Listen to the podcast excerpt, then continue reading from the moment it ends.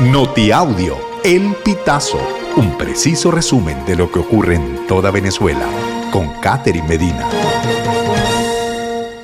Saludos estimados oyentes. A continuación hacemos un repaso informativo por las noticias más destacadas hasta este momento.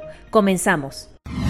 Maduro sobre acuerdos. Somos gente de palabra. Lo que prometemos, lo cumplimos. El presidente Nicolás Maduro se refirió este 19 de octubre a los acuerdos firmados entre su gobierno y la Plataforma Unitaria Democrática para reafirmar que cumplirían los pasos y acciones a los que se comprometieron en Barbados el 16 de octubre.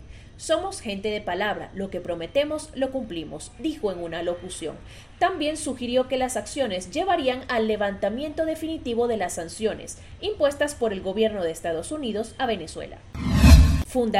Esperamos liberación de Javier Tarazona para que reciba atención médica por sus 10 patologías.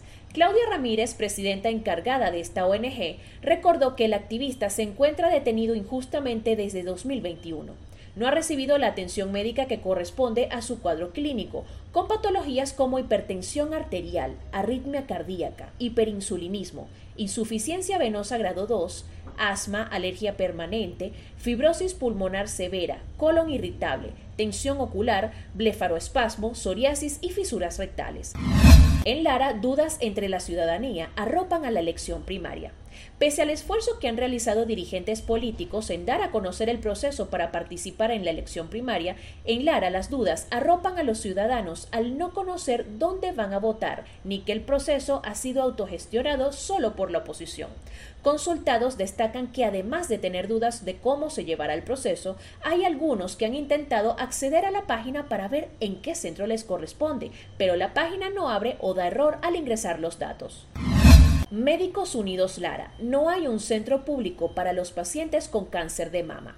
La representante en Lara de Médicos Unidos, Luzmila Leal, declaró al Pitazo que es grave que no haya un centro de salud en el que puedan ser atendidos los pacientes con cáncer de mama, sin mayores complicaciones, cuando en el Hospital Central Antonio María Pineda funcionaba el Servicio Autónomo de Oncología, pero desde 2018 está cerrado.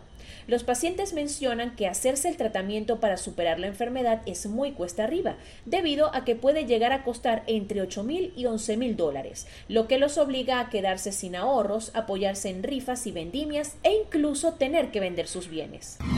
Blas Núñez Neto sobre deportación de Estados Unidos. Es la consecuencia para venezolanos que crucen la frontera de manera irregular. En entrevista con el Pitazo, el subsecretario de Política Fronteriza e Inmigración en el Departamento de Seguridad Nacional informó que las deportaciones de Estados Unidos a Venezuela serán en vuelos de unas 135 personas. Sostuvo que no contradice lo que su país dio por cierto para justificar la extensión y reasignación del estatus de protección temporal el 21 de septiembre, que Venezuela soporta condiciones extraordinarias y temporales que impiden que las personas regresen de manera segura al país. Estimados oyentes, este ha sido el panorama informativo hasta esta hora. Narró para ustedes Catherine Medina. Estas informaciones puedes ampliarlas en nuestra página web, elpitazo.net.